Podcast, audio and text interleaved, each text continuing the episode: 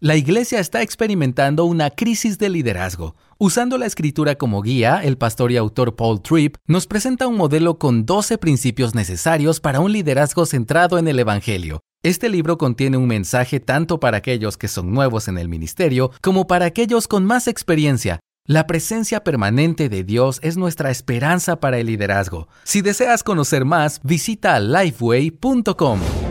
En Mateo 16 y 18 encontramos una afirmación interesante. Lo que ates en la tierra será atado en los cielos y lo que desates en la tierra será desatado en los cielos. Nuevamente a la luz de, esta conversación que estamos iniciando, ¿qué quiso decir Jesús con estas palabras? ¿Cómo debemos entender esta autoridad conferida por Jesús a su iglesia? Y lo más importante quizás y lo más interesante es cómo se manifiesta esta autoridad espiritual en la vida del creyente. De eso hablaremos hoy con nuestro invitado especial, el pastor Gerson Morey. Textos fuera de contexto, un podcast de coalición por el Evangelio donde hablaremos sobre temas difíciles de la Biblia, el ministerio y la vida cristiana que con frecuencia requieren de una mayor profundidad.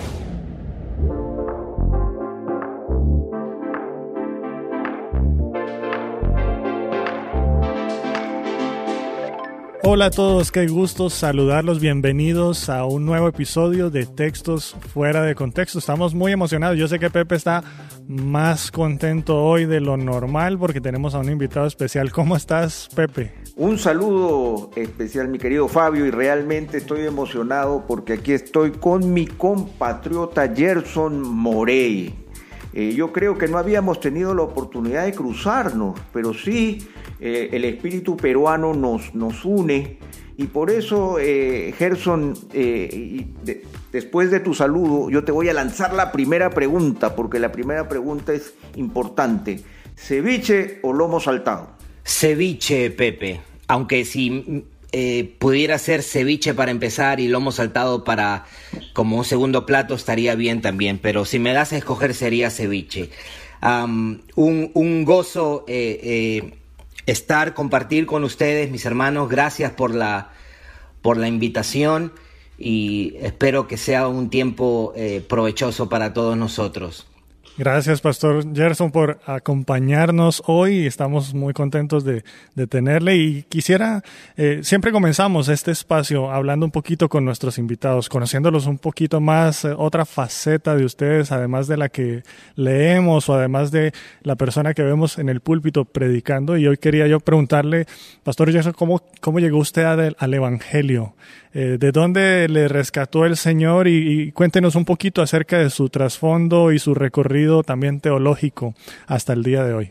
Sí, eh, me crié en una, familia católica, eh, en una escuela católica también.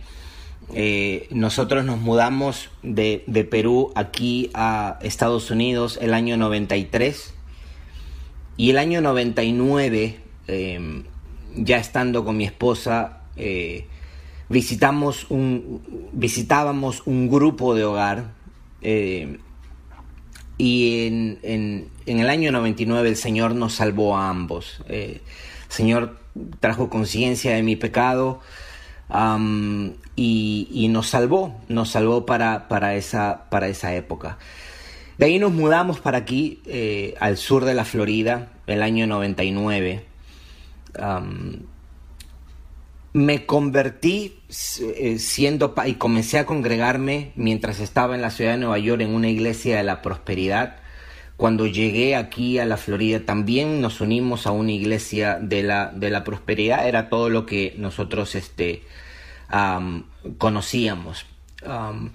trabajé en esta iglesia de la que fuimos parte casi unos, unos 12, 13 años. trabajé casi 7 años este, pero después de un tiempo, eh, eh, leyendo unos cuantos este, textos, Dios comenzó a inquietarme, eh, Dios comenzó a inquietarme respecto a algunas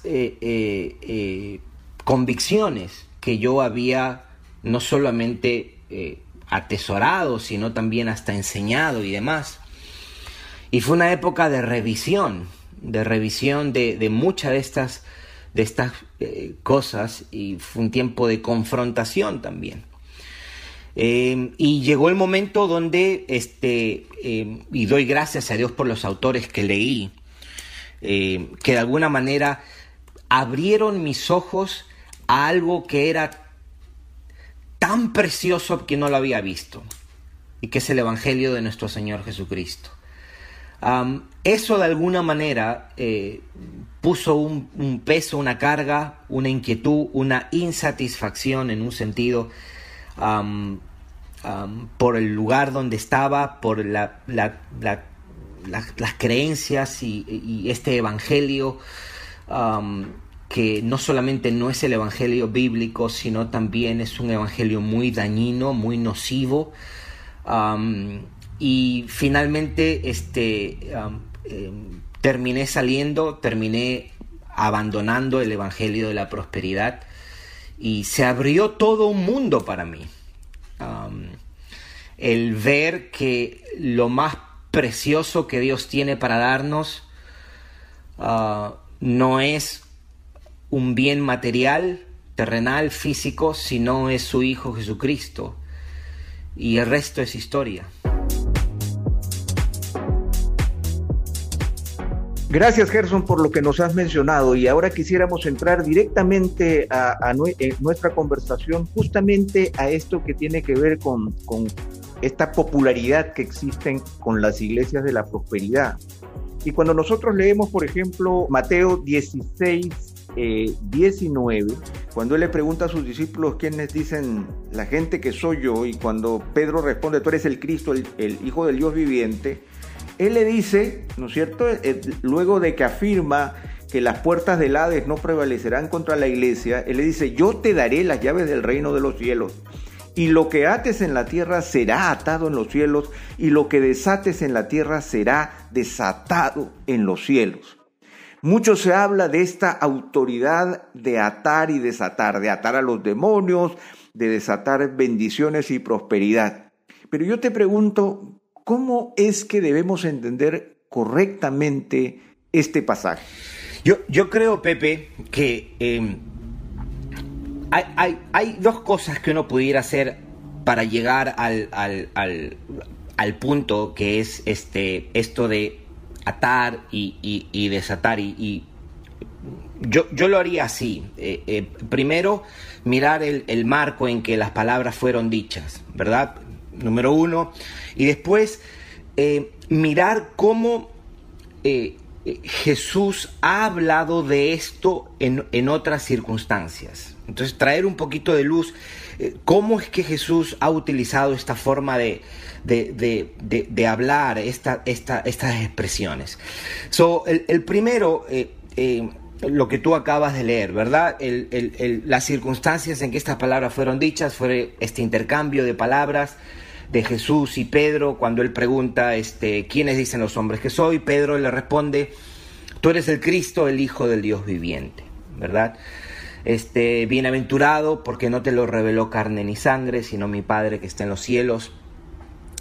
Y él dice entonces, este, y tú eres Pedro, y sobre esta roca edificaré mi iglesia, sobre esta declaración, sobre esta realidad de que Jesucristo de Nazaret es el Cristo prometido, es el Hijo de Dios. Sobre esa realidad la iglesia de nuestro Señor Jesucristo será, será edificada. Este, inmediatamente después, Él dice esto, y a ti te daré las llaves del reino, y todo lo que tú atares será atado en los cielos, y lo que desatares será desatado en los, en los cielos. O primero es esta idea, ¿no? Eh, eh, sobre el fundamento, sobre la realidad que ha confesado Pedro, es donde la iglesia se va a edificar. Sobre esta verdad es lo que ah, Jesús está diciendo. Ahora, cuando uno mira, Pepe y Fabio, cómo es que Jesús ha usado esta forma de hablar, estas expresiones, te puede traer luz, porque él, por ejemplo, en Lucas 11:52, él está acusando a los intérpretes de la ley y él les dice a ellos hay de vosotros, eh, intérpretes, ¿no? Escribas, porque habéis quitado la llave de la ciencia, otra versión dice la llave del conocimiento, y les dice, vosotros mismos no entrasteis y a los que estaban entrando se los impedisteis.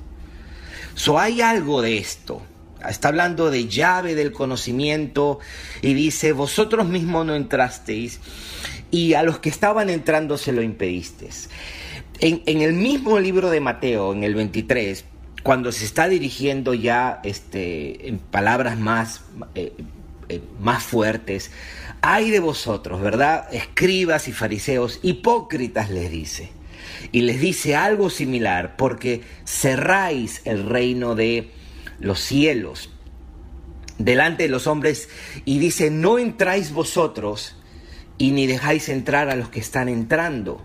Eh, parece el mismo escenario, la misma idea, pero, pero esto sugiere, eh, cuando Jesús habla de entrar, llaves, esto sugiere que es una metáfora de autoridad.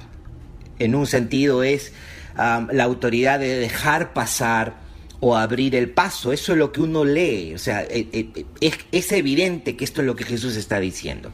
So, para Jesús estos líderes, por medio de lo que ellos enseñaban, eran como por decir los porteros ¿verdad? Los que tenían la autoridad para dejar pasar a unos y prohibir la, entrada a otros, ¿verdad? Entonces, con esas dos ideas de que Jesucristo, eh, Jesús de Nazaret, siendo el Cristo, el Hijo de Dios, como el fundamento sobre el cual la iglesia descansa, sobre esta proclamación que nosotros hacemos acerca de Cristo, y tomando en cuenta que esto de las, las llaves eran una, un sinónimo de autoridad, uno deduce y, y aplica esto y uno llega a la conclusión de que estas llaves, que de por sí en el uso común son lo que abre y cierra, es una referencia a la autoridad que la iglesia tiene para que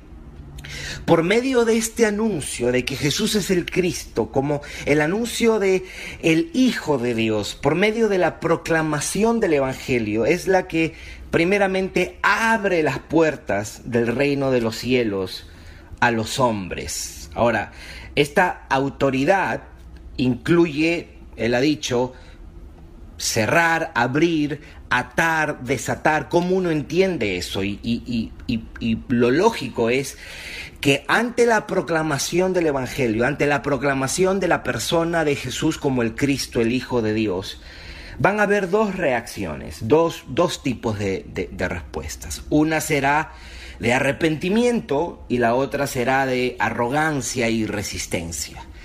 A unos les anuncia que han sido recibidos y que entran y a otros se les anuncia que están bajo juicio y que no entrarán. El, atar y el desatar es una descripción del uso de esta autoridad, de estas, de estas llaves. El atar y el desatar es en un sentido lo que hace la iglesia en respuesta a la respuesta de los hombres. Ahora, el texto, eh, eh, Jesús dice, lo que ustedes ataren en el cielo será, más bien, la atar en la tierra será atado en los cielos, lo que desataren en la tierra será desatado. eso de alguna manera es cuando la iglesia le anuncia al pecador arrepentido que ya es perdonado y que es recibido y que ahora, por decirlo, entra, ya es parte del reino de los cielos. El reino, el cielo lo desata. O para decirlo de otra manera, Dios aprueba el veredicto. Dios le da el permiso para entrar. O cuando la iglesia anuncia al pecador no arrepentido, ¿verdad? Porque esa es la otra respuesta, la otra reacción. que no será perdonado, que no será recibido, que no entrará. Entonces el cielo también en un sentido lo ata. Dios aprueba de la misma manera ese veredicto y, de alguna manera prohíbe el ingreso. So, hay como una armonía entre lo que la iglesia ah, decide y lo que el cielo decide. La iglesia y el cielo, la iglesia y Dios obran juntas, por decirlo de una manera, en esta tarea, en esta labor de aprobar y, desaprobar. So, para, yo lo diría para resumir, esto, esto de atar y desatar las llaves del reino es una referencia a la autoridad que tiene la iglesia en el, en el cumplimiento de su responsabilidad de anunciar el Evangelio, de abrir y cerrar el paso, prohibir o permitir la entrada, ¿verdad? Reino de los cielos, en conformidad a la respuesta, a la respuesta de los hombres. El cielo, Dios, aprueba el veredicto, aprueba la decisión de la iglesia, están en consonancia con lo que ah, el cielo aprueba cuando la iglesia Ah, le anuncia al pecador que se ha arrepentido que puede entrar, que es parte ahora del reino, del reino de los cielos. O esa sería la, la, explicación, digamos, el sentido de las palabras de nuestro Señor Jesucristo. Sabiendo, digamos, en esto, como usted nos lo ha explicado, que este pasaje dentro de su contexto debe ser interpretado de otra manera muy diferente a la que nosotros encontramos ahí afuera, ¿no? Porque muchas veces estos pasajes se usan para hacer alusión a nuestra autoridad como cristianos, para atar a Satanás, para atar a los demonios, las huestes de maldad, o para desatar las bendiciones y la prosperidad y eh, la salud, eh, en, todo, ese contexto. Eh, usted nos explica cómo es que debemos acercarnos a ese pasaje y entenderlo más como en un contexto de digamos, como de eclesiología, como de, del lugar que tiene la iglesia, y de este lado es como de una guerra espiritual, ¿no? ¿Por qué no tiene sentido que nosotros interpretemos eh, este atar y desatar con referencia a, a, Satanás, los demonios y, la, y las bendiciones. ¿Cómo, ¿Qué le diría usted a alguien que dice, bueno, es que sí se refiere a, atar y desatar esto? Porque eso no tendría sentido a la luz del contexto bíblico. Bueno, primero porque porque el, pasaje no es un pasaje de guerra espiritual. Eh, en, un sentido, ese pasaje, Mateo 16, ni siquiera es un pasaje de, oración como tal.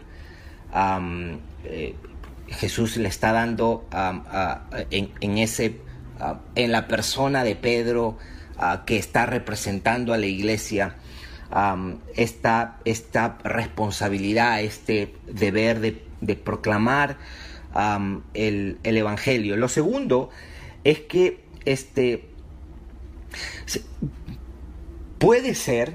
Que eh, hay, hay, un pasaje en Lucas donde, donde Jesús explica a los fariseos, porque lo acusan y le dicen, tú por el príncipe de los demonios haces estos milagros. Jesús utiliza la idea de, no, tiene que venir alguien más fuerte para, para atarlo, tratando de explicar, hey, si yo fuese de alguna manera eh, eh, del diablo, yo no estaría haciendo, estaría haciendo esto. Ah, y, si, y, hay veces esa idea de atando al hombre fuerte, queremos apropiarnos de eso, pero en realidad Jesús estaba hablando de él mismo el, cristiano no tiene eh, eh, ni, el llamado ni el poder para, para atar al diablo. Esa obra la hizo Jesús en la cruz del Calvario. Él despojó, dice el libro de, Colosenses, a los principados, a las potestades, triunfando sobre ellos en la cruz del Calvario. si hay alguien que tiene el poder para eh, atar, eh, al diablo es Cristo y Cristo ya lo ha hecho.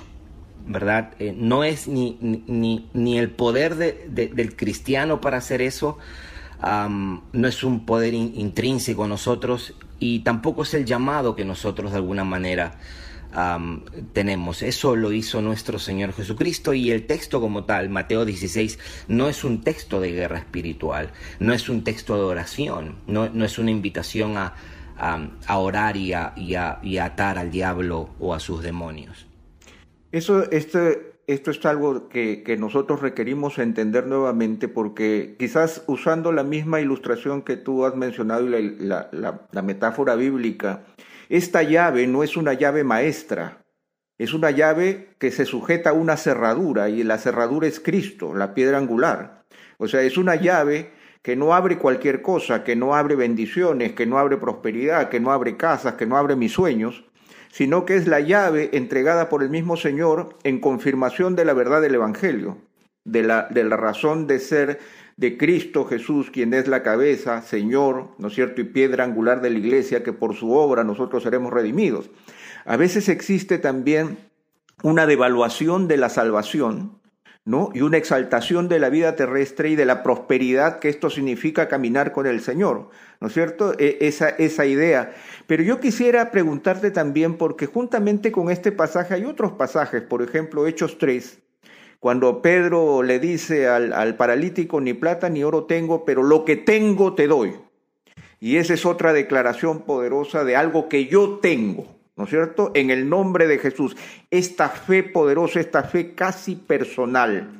¿Cómo entendemos también este pasaje? Porque también se usa mucho para declarar, ¿no es cierto? No solamente para desatar, sino que ahora vamos a otra palabra muy popular, que es esta palabra declarar y que a muchos se nos acusan que no estamos en esos movimientos, de que nosotros no tenemos la fe de Pedro, de Hechos 3 o sea, no tengo ni plata ni oro, pero declaro, ¿no es cierto? Yo te lo nombro eh, por fe, que yo soy capaz de hacer esto o lo otro. ¿Cómo, cómo entendemos las declaraciones?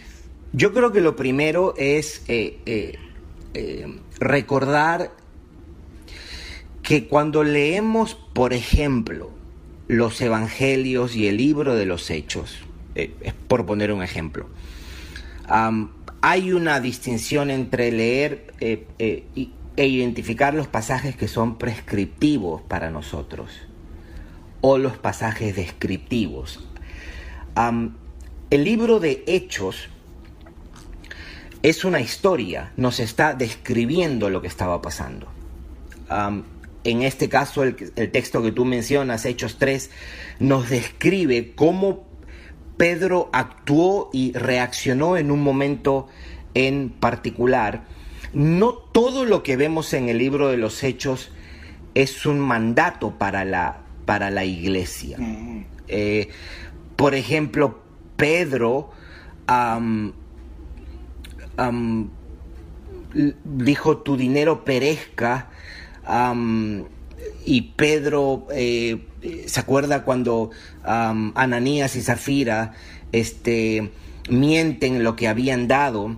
Eh, nosotros no podemos mirar esos relatos ah, como un mandato para nosotros, una prescripción para nosotros. Estamos mirando a estos hombres, a Pedro, por ejemplo, em, ejerciendo una autoridad delegada, e, es, es, es evidente, pero estamos viendo una etapa en la historia de la redención que fue única, que fue única donde hubo una concentración de milagros que no ha habido en otro tiempo en la historia de la redención, a excepción del tiempo de Éxodos. Y ambas coinciden con que en ese tiempo Dios estaba legando su palabra, estaba de alguna manera legitimando a sus representantes que estaban hablando y enseñando en nombre de Dios. En ese tiempo Moisés trayendo la ley de Dios y en este tiempo los apóstoles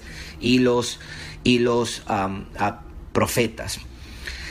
Lo que también vemos en la escritura es, por ejemplo, cuando la iglesia fue amenazada esto Hechos capítulo 4, capítulo 5, la manera como ellos oraron no fue declarando, la manera como ellos oraron fue, oh soberano Señor, te pedimos nos concedas esto.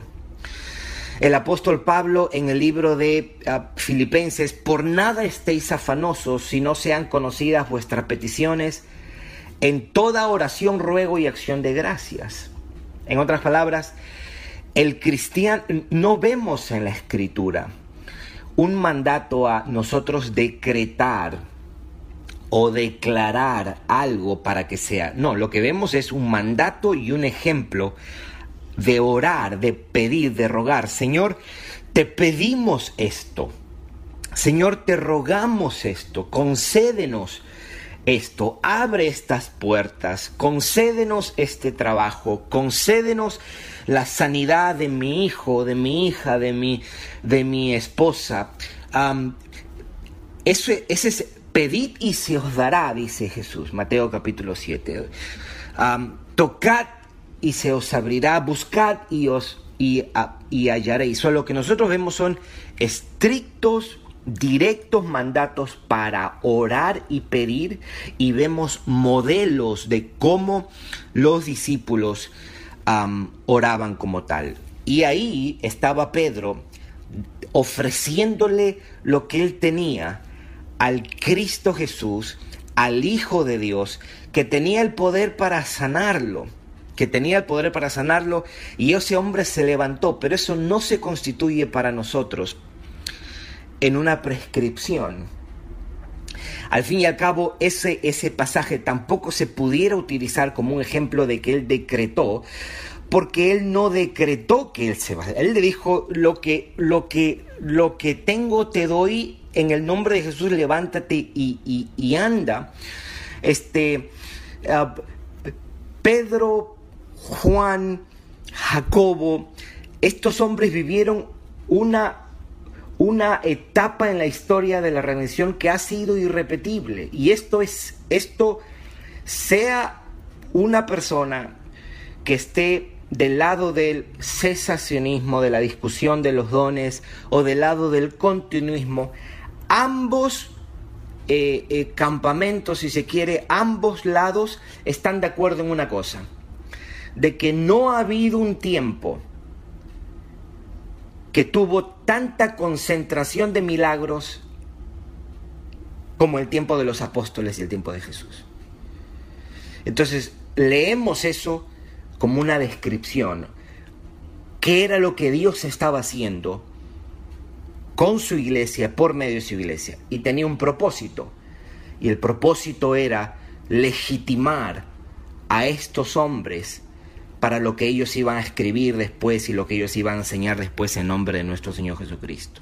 Al inicio hablábamos y usted nos explicaba un poquito acerca de la autoridad que tiene la iglesia y es una autoridad que Dios le ha conferido a la iglesia. Eh, no es una autoridad que reside, digamos, o que nace del corazón de la iglesia o del hombre, pero es algo que el Señor le ha concedido que es especial. Eh, y también a, la luz de la palabra, o sea, nosotros vemos, por ejemplo, estaba leyendo yo Mateo capítulo 10, eh, versículo 8, cuando Jesús envía a los doce y dentro de ese envío y recomendaciones e instrucciones que él le da, le dice, eh, sanen enfermos, resuciten muertos, limpien leprosos, expulsen demonios, eh, como de alguna manera también confiriéndoles una autoridad para realizar ciertas obras en el nombre de Dios. Eh, y lo que vemos nosotros cuando nos acercamos a estos temas eh, complejos a veces son abusos y abusos eh, basados en una mala interpretación de las escrituras. Sin embargo, a la luz de las escrituras también vemos que el Señor de alguna forma sí ha conferido una autoridad a la iglesia. Ahora, mi pregunta es cómo mantenemos ese balance saludable de una buena interpretación de, de, lo que es verdaderamente ejercer la autoridad que el Señor nos ha dado como iglesia. Cuando se cruza esa línea ah, hacia algo que no es lo que el Señor quería, que no es la autoridad o no es lo que el Señor, a lo que el Señor se refería, pero cuando sí es esa autoridad, como Él envía a sus discípulos y les dice, bueno, ustedes tienen autoridad para hacer esto. O como decía Pepe a un Pedro diciendo, no tengo oro, plata, pero lo que tengo te doy y, obra con autoridad de, parte del Señor. Entonces, ¿cómo, ¿cómo manejamos ese balance para no irnos al otro extremo en donde también ignoramos que el pueblo de Dios tiene una autoridad conferida por Dios para obrar en, su nombre cuando Él así lo quiere? Eh, yo, yo diría dos, tres cosas. Este, a Fabio. Lo primero es abundar un poquito en, lo que mencionaba hace un momento.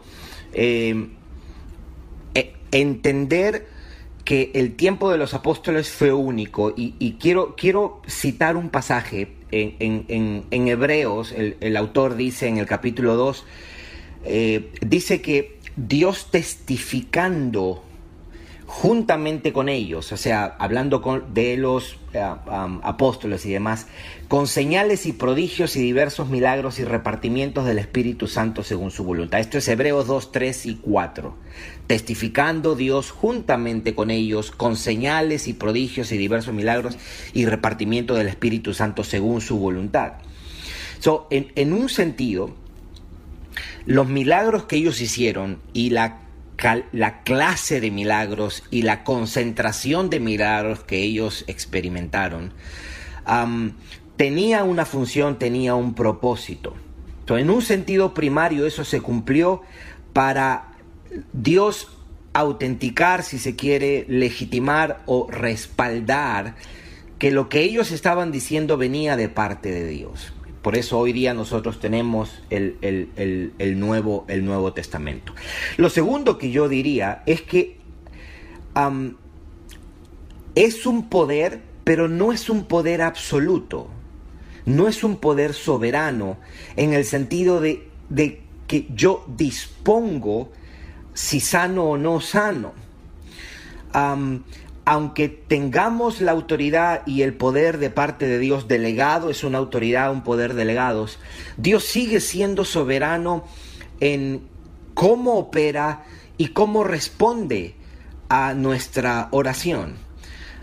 Dios es quien determina en qué momento se sana una persona. Dios es quien determina si va a responder la oración acerca de un milagro, sanidad o lo que, o lo que vaya o lo que vaya a ser. Y, lo tercero que yo diría, este, vamos a poner un ejemplo. Si uno, si uno, si uno mira el momento en que Pablo eh, eh, le dice a Timoteo, toma un poco de vino por tus frecuentes enfermedades. Uno se pudiera preguntar, ¿y por qué él no mandó a orar a otros que estaban cerca de él? ¿O por qué él no oraba por, por, por Pablo. Parece que el poder que tenía Pablo para orar por sanidad no era un poder absoluto, no era un poder soberano necesariamente. Ese poder, esa autoridad todavía estaba bajo la autoridad, bajo la providencia, bajo la soberanía de Dios, quien decidía cómo y cuándo sanaba, sanaba una persona. Lo tercero que yo diría es que esto, como, como ha sido presentado en muchos sectores de la iglesia, ¿verdad? Hay un, eh, hay un conocido este, eh, eh, pseudo apóstol que dice que una presentación de del Evangelio sin milagros es ilegítima, dice. No es legítimo predicar el Evangelio sin milagros, porque en los milagros está el poder y demás. Bueno, eso, eso, no, eso no, se, no se corresponde a la escritura. Pablo decía, eh, no me avergüenzo del Evangelio, porque el Evangelio es poder de Dios para, para salvación.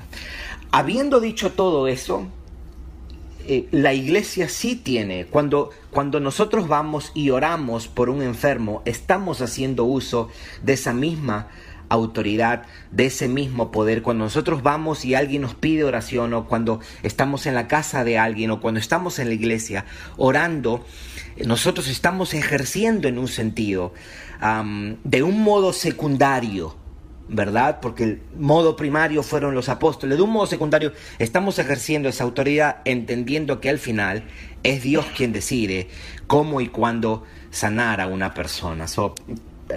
yo lo entendería así, este, Fabio y Pepe.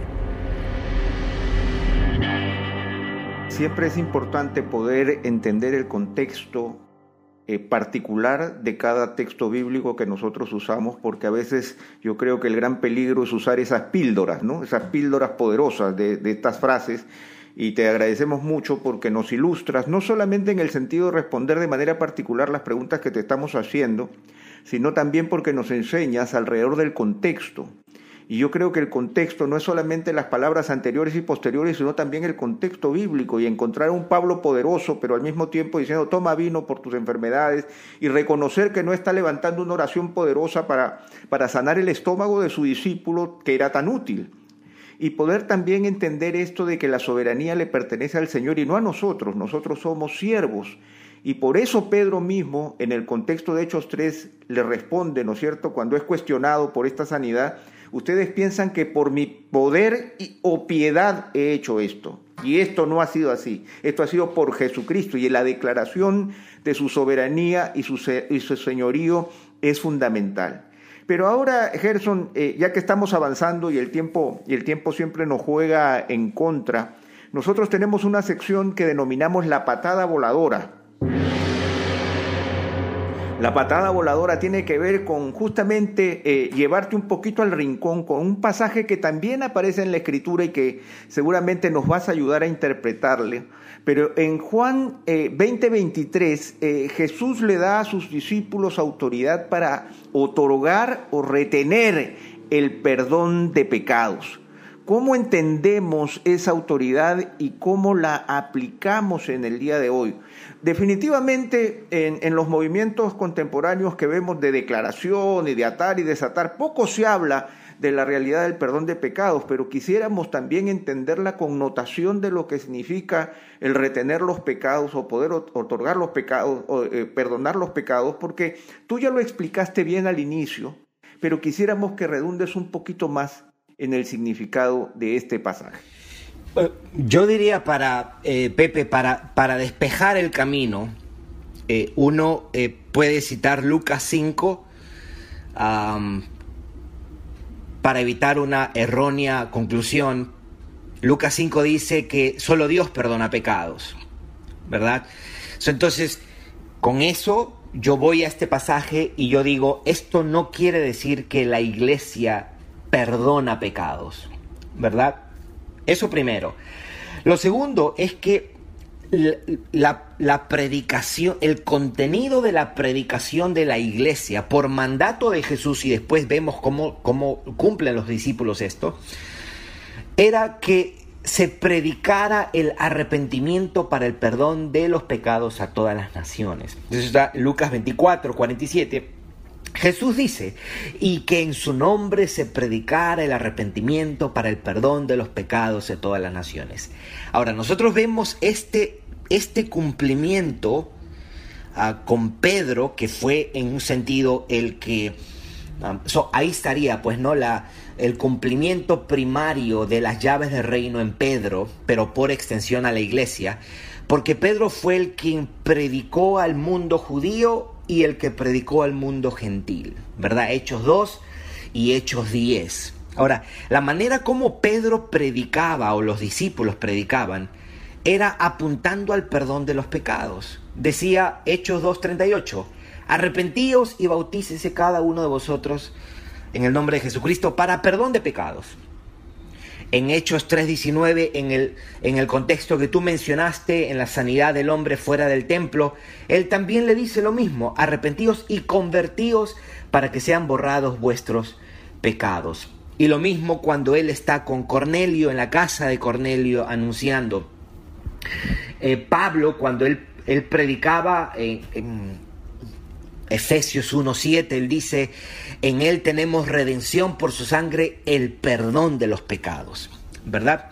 So, en este, en este pasaje en particular, lo que se está haciendo referencia es que la iglesia, la iglesia de Jesucristo es la que encarna, la que expresa o representa la realidad del reino de los cielos. Y en ese rol, la iglesia no solo proclama el mensaje de Cristo, el Hijo del Dios viviente, la iglesia no solo proclama el mensaje del Evangelio como a, Cristo, como, como este Señor y Salvador, sino también que anuncia y le declara a los hombres cuando sus pecados han sido perdonados. Ahora, nosotros no somos los que dispensamos el perdón, pero somos los que anunciamos el perdón. Nosotros no tenemos la autoridad para perdonar los pecados de los hombres, sino que Cuando ellos se arrepienten, anunciamos que el perdón se ha, se ha dado, se ha conferido, ¿verdad? Eh, y esto dependiendo a la respuesta de los hombres. A quien se arrepiente, Dios lo perdona, eso es cierto, y nosotros somos los que remitimos o anunciamos que ese pecador ha sido perdonado. A quien no se arrepiente, Dios no lo perdona. Y nosotros, la iglesia, somos los que anunciamos o declaramos que ese pecador no ha sido, no ha sido perdonado. no es una autoridad para perdonar, es más bien una autoridad para declarar lo que ya es una realidad. Aquel que se arrepiente recibe el perdón, aquel que no se arrepiente no recibe el perdón. So, en ese sentido es la explicación de nosotros remitimos y otorgamos pecados, mi hermano. Gerson, te agradecemos mucho por esta claridad en cuanto a la exégesis, porque tenemos que llamarlo así, porque no solamente se trata de, de, explicar el pasaje, sino mostrarnos a la luz del contexto general de la escritura. Pero yo quisiera hacer una pregunta sensible. Muchas veces se nos cataloga a nuestro lado del espectro evangélico de débiles o de pusilánimes o de carentes de fe, que estamos más por la letra que por el espíritu. Sin embargo, yo considero que lo que tú has estado diciéndonos es que básicamente nos sostenemos en la soberanía de Dios. Pero ¿cómo podemos realmente descubrir que estamos caminando en el poder de Dios, que realmente estamos gozando de esta vida fructífera y poderosa que el Señor nos ha otorgado? A la luz de todo lo que nos has explicado. Vivimos bombardeados por estas declaraciones y estos artículos, ata y desata, y tú no crees realmente, y tú deberías este, realmente declarar por fin, ¿no es cierto?, el éxito financiero, el éxito en tu trabajo. Y muchos de, de cristianos se sienten opacados por esta realidad y se sienten como débiles en su fe. Pero ¿en dónde radica la fortaleza entonces de nuestra fe? Y de nuestra convicción cristiana, entendiéndolo desde la realidad de la escritura. Eso, eso yo quisiera que, que, cierres con esa idea. Sí, eh, yo, creo que parte eh, Fabio y Pepe de una conciencia de qué es lo que, cuál es la agenda de Dios para, para con nosotros.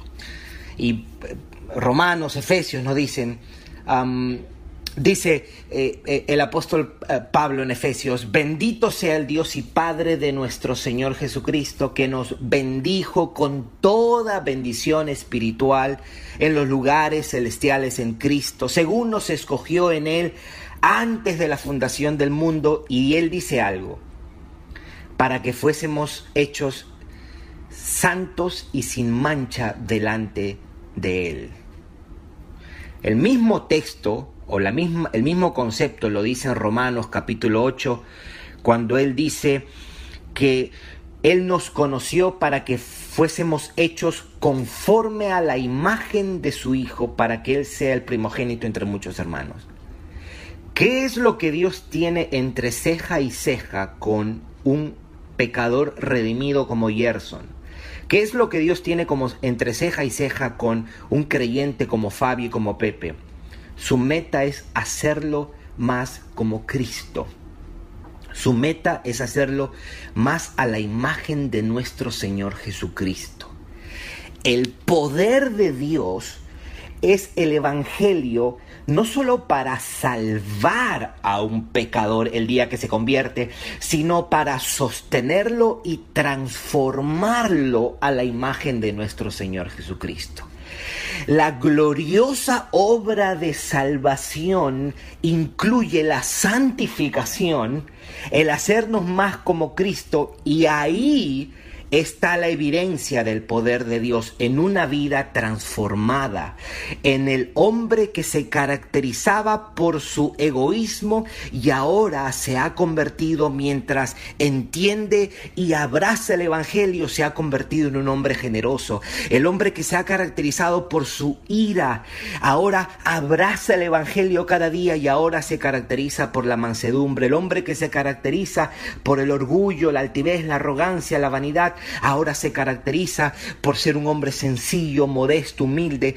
Es el poder del Evangelio que ha transformado a un pecador. Ahora, lo ha hecho como Cristo. ¿Para qué? Para que podamos disfrutar cada día más a Dios. Es el santo que disfruta, discierne y se deleita más en la realidad de este Dios y en la comunión y comunión con Dios. Yo creo esto, Pepe, si nosotros presentamos a Cristo y al Evangelio y a la cruz del Calvario como los medios para obtener todas estas cosas, estamos insultando la cruz y estamos menospreciando a nuestro Señor y Salvador. Él no es un medio para la vida feliz, Él es la vida feliz. Él debe ser presentado como la máxima aspiración, como la meta para nosotros, su pueblo. Nuestra meta debería ser no tener, no estar con abundancia monetaria. La Biblia dice, gran ganancia es la piedad acompañada del contentamiento, porque sin duda nada hemos traído, nada vamos a llevar. La meta del cristiano no tiene que ver con estas, con estas cosas. La meta del cristiano es confiar más en su Señor, encontrar más paz en Él, seguirlo, honrarlo, amarlo, glorificarlo, parecerse más a Él. Esa es la meta y el poder del Evangelio es lo que nos ayuda a eso.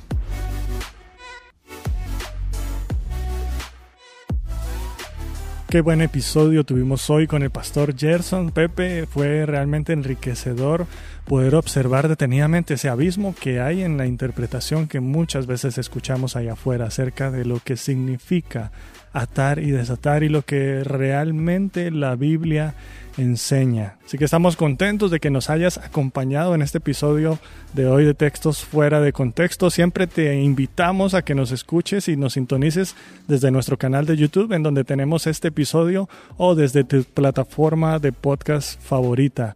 Síguenos también en las redes sociales, comparte este contenido con aquellos que tú sabes que va a ser de bendición y desde ya les invitamos a estar atentos el próximo mes con un nuevo invitado, nuevos temas aquí en Textos Fuera de Contexto. Hasta la próxima.